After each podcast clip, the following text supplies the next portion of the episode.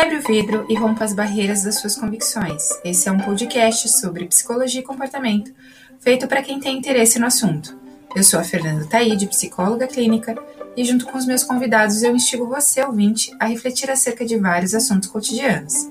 Seja bem-vindo. Sejam bem-vindos a mais um episódio do podcast Quebra o Vidro. Estou trazendo no tema dessa semana relacionamento aberto versus monogamia. É mais uma pausa para nossa reflexão do cotidiano. Relacionamento aberto é um tema que está sendo bastante explorado nesse momento. Então, eu quis falar um pouco mais uh, de, um, de um olhar da psicologia, como que as pessoas lidam, quais são as dúvidas, os medos, as inquietações e as vantagens também, né? Para quem tem essa tendência e tem interesse em entender melhor. É um tema ainda que traz bastante polêmica. Eu vou é, abrir aqui que parte dos ouvintes e dos seguidores que mandaram áudio falaram muito sobre os ciúmes, queriam entender como lidar, né, com os ciúmes, falando de relações é, poliafetivas. Então, quero começar trazendo uma, alguns, alguns tópicos né, que são relevantes no, no, no, assunto. Quando a gente fala de monogamia, a gente está falando sobre uma instituição, né, uma forma de lidar com as relações que foi condicionada à humanidade, principalmente para garantir procriação e o encaminhamento das heranças, né, no passado. Então a gente vai pensar que se a gente lembra da Grécia e, e, um período antes das religiões, a sociedade ela era livre, né? Não tinha necessariamente a constituição monogâmica como a gente enxerga hoje, né? Então você tem um relacionamento ali fechado, no qual se um dos parceiros causa um, uma traição, isso talvez seja motivo para rompimento, mas no passado isso não, não existia assim dessa forma tão efetiva e foi se constituindo até por uma forma de organização. O gênero masculino, até um tempo atrás, se favorecia muito da relação monogâmica, né? Vamos pensar que até existir, por exemplo, o exame de DNA, como é que você garantia é, que a cria, né, que o filho ali, a não ser às vezes por parte das características físicas, era de fato seu e, e poderia assumir uh, os seus bens e tudo mais, né?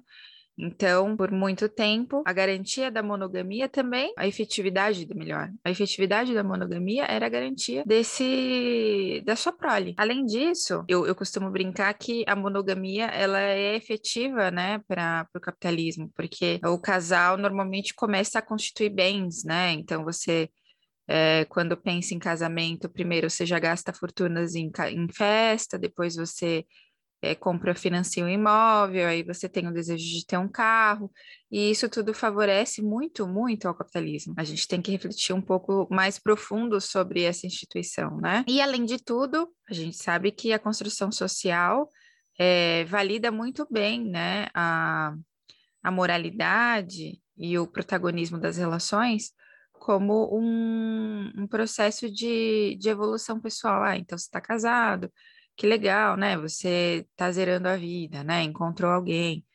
Mas é, lembrando que a sociedade é uma instituição criada pelo nosso organismo pessoal, né? Assim, não existe alguém que efetiva isso, sim um coletivo que acaba efetivando é, esses valores e, e, no final das contas, o que, que é certo, o que, que é errado, quem fala sobre isso, né? A gente vai mais profundamente entendendo que parte desses conceitos são religiosos, né? Então, a, a sociedade cristã, é, no passado, hipervalorizou a, a questão do casamento, a própria Bíblia, né? Traz aí alguma, alguns uh, conceitos e preconceitos em relação aos relacionamentos, e aí cada vez mais a sociedade foi se institucionalizando nesse, nesse aspecto, né? Eu queria também complementar com dois pontos importantes. A gente começa a falar de relação aberta quando a gente tem a revolução da pílula, né? Então, o marco histórico aqui começa a partir da liberdade sexual da mulher, porque até então o sexo era um lugar inseguro, apesar da, da camisinha, mas ficava muito, às vezes, efetivamente na mão da masculinidade, né? Então, você tinha homens que até um tempo atrás, uh, não ser considerado como estupro o, o, tirar da camisinha, né, durante o ato, fazia esse tipo de, de manobra durante o sexo, o que às vezes é, acarretava numa gravidez indesejada ou até em doenças, né? Que são é um assunto aí para outro tema. A descoberta da pílula trouxe então essa liberdade no, no gênero feminino. E a descoberta do corpo feminino também traz muitas transformações para a sexualidade da sociedade como um todo. Sabe o que é interessante dizer? O clitóris, ele foi efetivamente estudado, detalhado urologicamente a partir de 2009. Gente, isso é muito recente.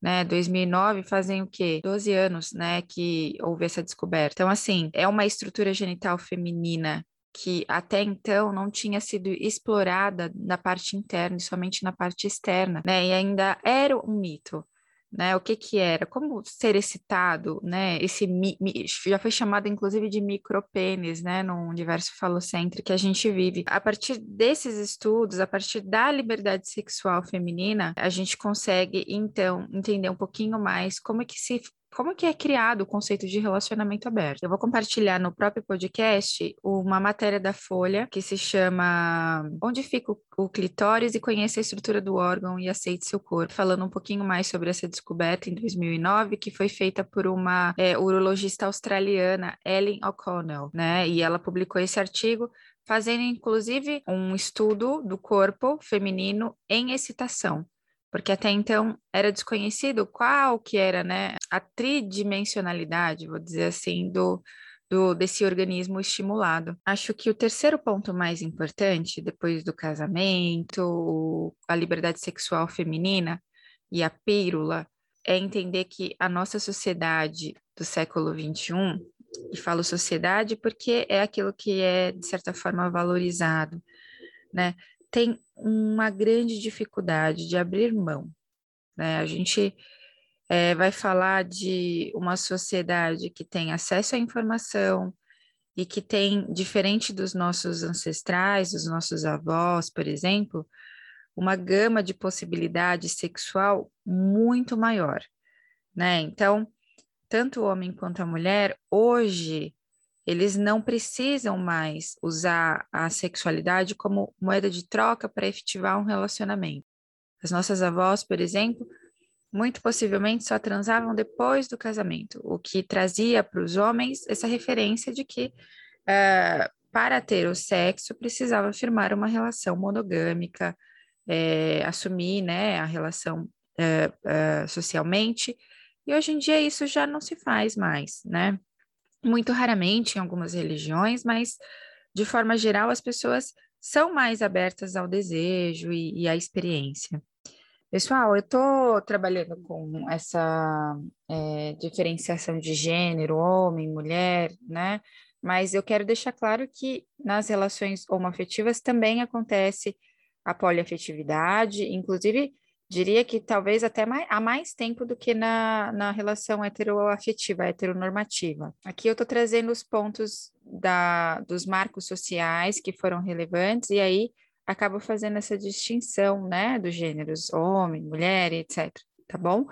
Mas só para que não fique muito dicotômico, né, que não fique muito, ah, mas só está falando da heteroafetividade? Não mas a gente pode fazer um, um áudio somente uh, eh, para explorar um pouco mais a sexualidade dentro de relações homoafetivas, tá bom? Bissexualidade, pansexualidade está sendo mais declarada.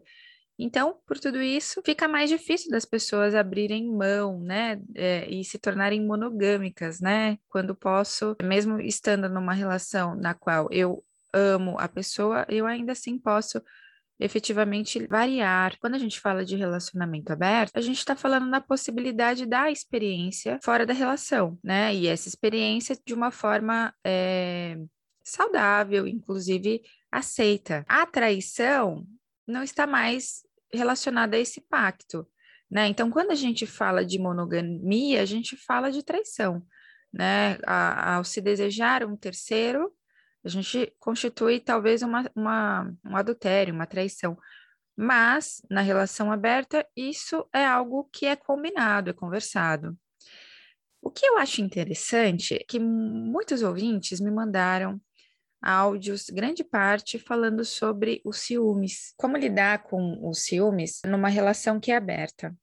Né? Então, eu quero falar aqui, abrir pauta para o que, que é o ciúmes, né? Primeiro que se a gente está falando de relacionamento aberto, a gente não necessariamente está falando de uma situação na qual os parceiros, companheiros, namorados ou, ou casados estão numa situação de excesso de experiência. Não necessariamente falar de uma relação aberta é falar da possibilidade de experiências fora da relação, mas não em quantidade, necessariamente. Mas que tudo bem, se houver um desejo a um terceiro, isso pode ser efetivado. Mas eu queria trazer o que, que é o ciúmes. Eu queria colocar alguns áudios recebidos de alguns ouvintes falando sobre questões do, da relação aberta Oi, Fê, tudo bem? Eu queria perguntar se as pessoas com relacionamento aberto realmente não sentem ciúmes do companheiro, mesmo sendo um combinado. Se realmente é tão livre assim, não sentem nenhum mínimo incômodo. Eu tenho uma pergunta para os praticantes de relacionamento aberto. Dentro desse relacionamento aberto, né, eu acho algo que me incomodaria monogamicamente falando, seria lidar com esse sentimento de ciúmes, né? Saber que a pessoa que você tá ficando, até mesmo amando, é, tem relacionamentos íntimos com outras pessoas.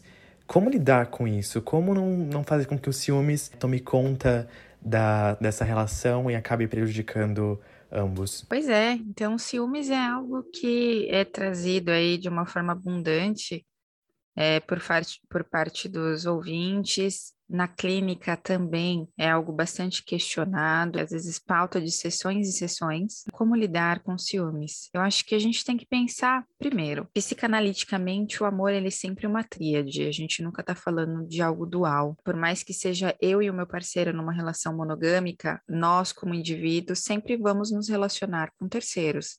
Né? Então, sou eu, o meu parceiro, um encontro entre nós dois, mas também a relação do indivíduo com o mundo. Sou eu e o meu trabalho, sou eu e a minha família, sou eu e os meus amigos, e aí sou eu e meu relacionamento. Se o, o meu parceiro não tiver condicionados, não tiver condições de entender isso, o ciúmes vai estar sempre em pauta. E aí a confiança e, entender esses gatilhos é, é importante para conseguir levar uma relação de uma forma saudável. Que é o ciúmes psicanaliticamente, né? Freud Uh, escreve um texto em 1922, uh, no qual ele vai citar três tipos de ciúmes. E aí eu vou abrir aqui para vocês. O texto, ele, é, ele se chama Alguns Mecanismos Neuróticos dos Ciúmes na Paranoia e na Homossexualidade. E ele vai falar sobre os ciúmes concorrencial. Esse ciúmes, ele trabalha a partir da comparação, né? Então,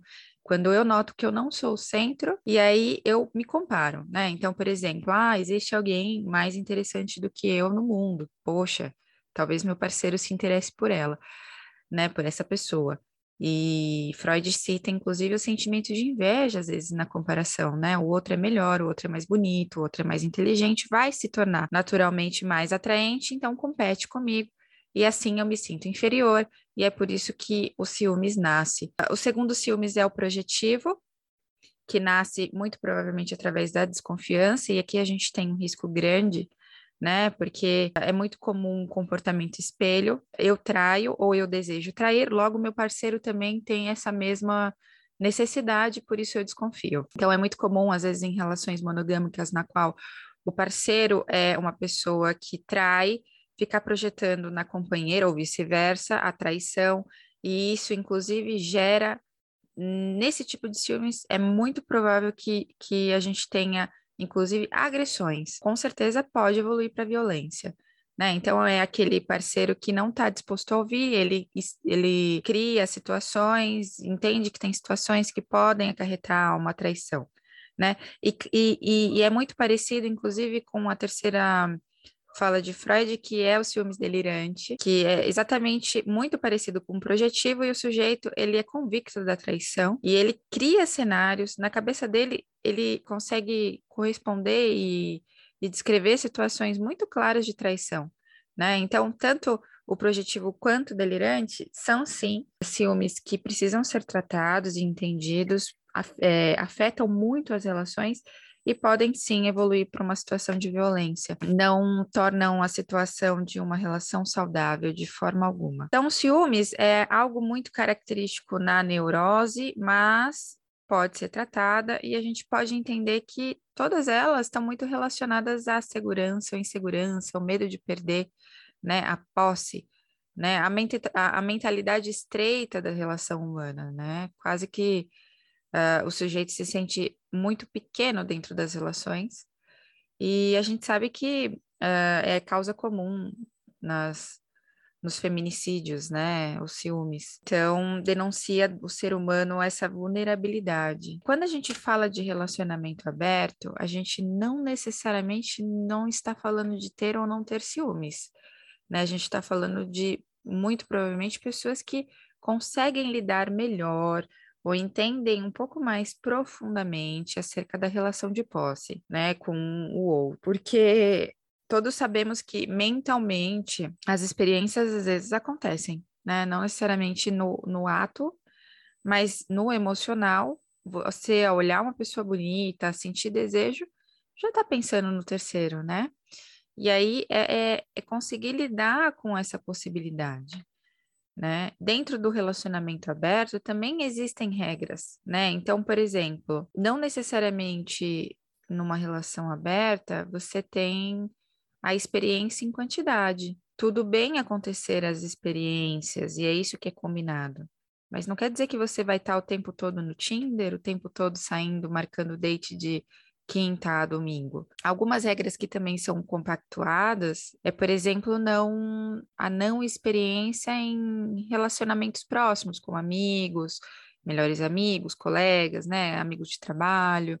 Né? Então, existem sim alguns acordos que, dentro de um relacionamento aberto, costumam ser condicionados para que, mesmo que aconteçam outras terceiras experiências, isso seja feito de uma forma saudável. Talvez nesse lugar exista uma condição mais confortável a lidar com a, a, experiência de terceiros. Então, não necessariamente o relacionamento aberto é um convite o tempo todo para novas experiências né? Mas talvez um passe livre para escolhas ou desejos que vão acontecendo durante ao longo de uma relação, né? Então, vou colocar mais um áudio aqui. Oi, gente. A minha dúvida é, estando num relacionamento aberto, se não gera um pouco uma competição entre os dois. Então, eu sei que o meu parceiro está saindo com alguém, também vou querer ir atrás de alguém para ficar um pouco equilibrado ou se tudo bem um estar mais tranquilo e o outro estar mais nativa. Como que funciona essa dinâmica? Então, meu parceiro tá ficando com pessoas a mais que eu, pessoas a menos que eu. O que que eu entendo? É, vou trazer algumas experiências clínicas, né? Eu acho que Alguns casais gostam de compartilhar suas experiências fora da relação, outros casais não.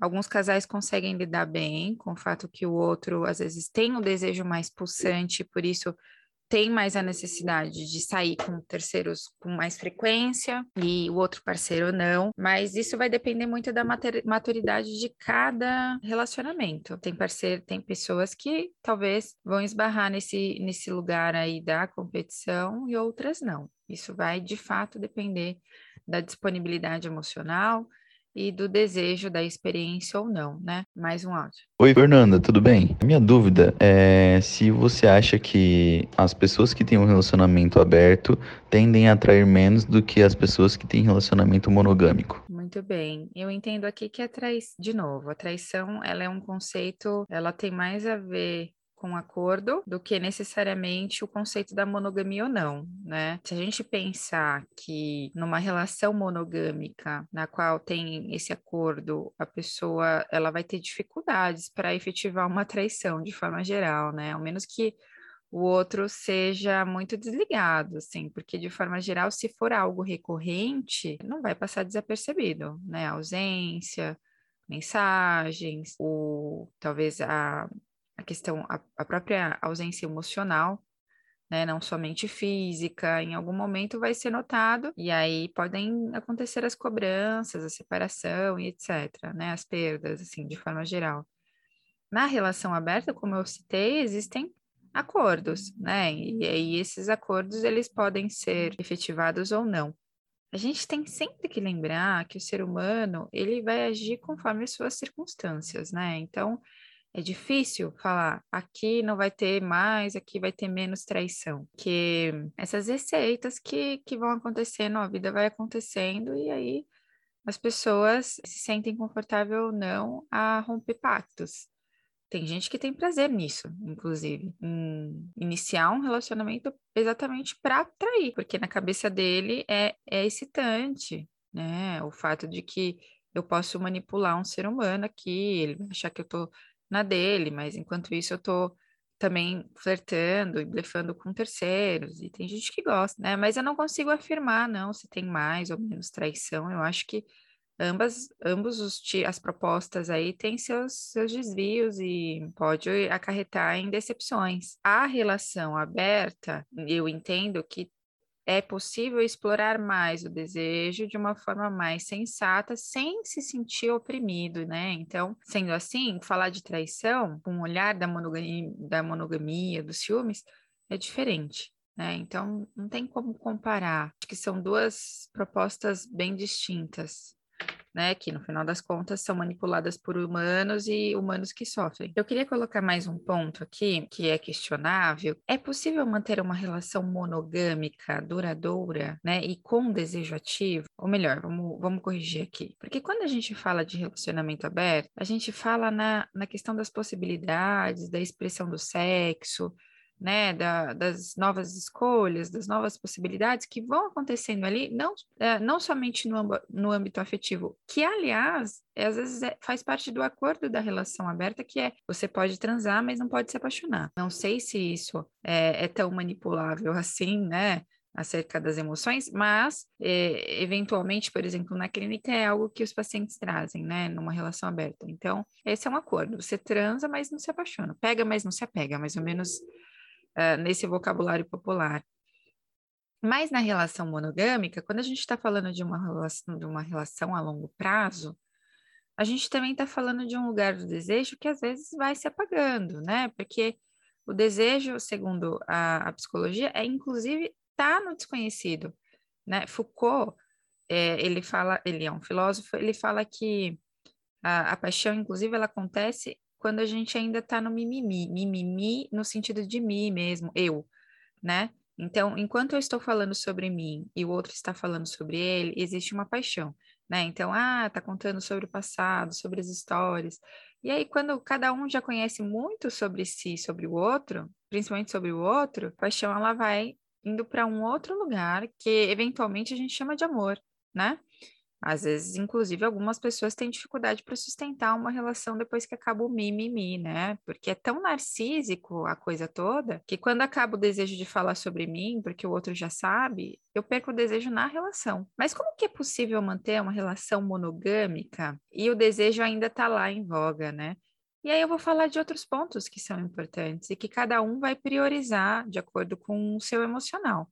Né? Quando a gente fala de um relacionamento duradouro, a gente está colocando em pauta não somente o sexo, muito provavelmente, a gente está colocando os cuidados, a família, né? a estrutura que essa relação oferece, então, muito possivelmente, a, a questão da estrutura econômica mesmo, né? O que essa relação ela traz de divisão de bens, de patrimônio, né?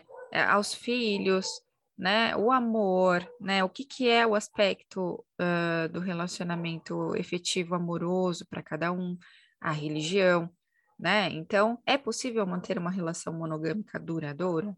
Sim, sem sombra de dúvidas.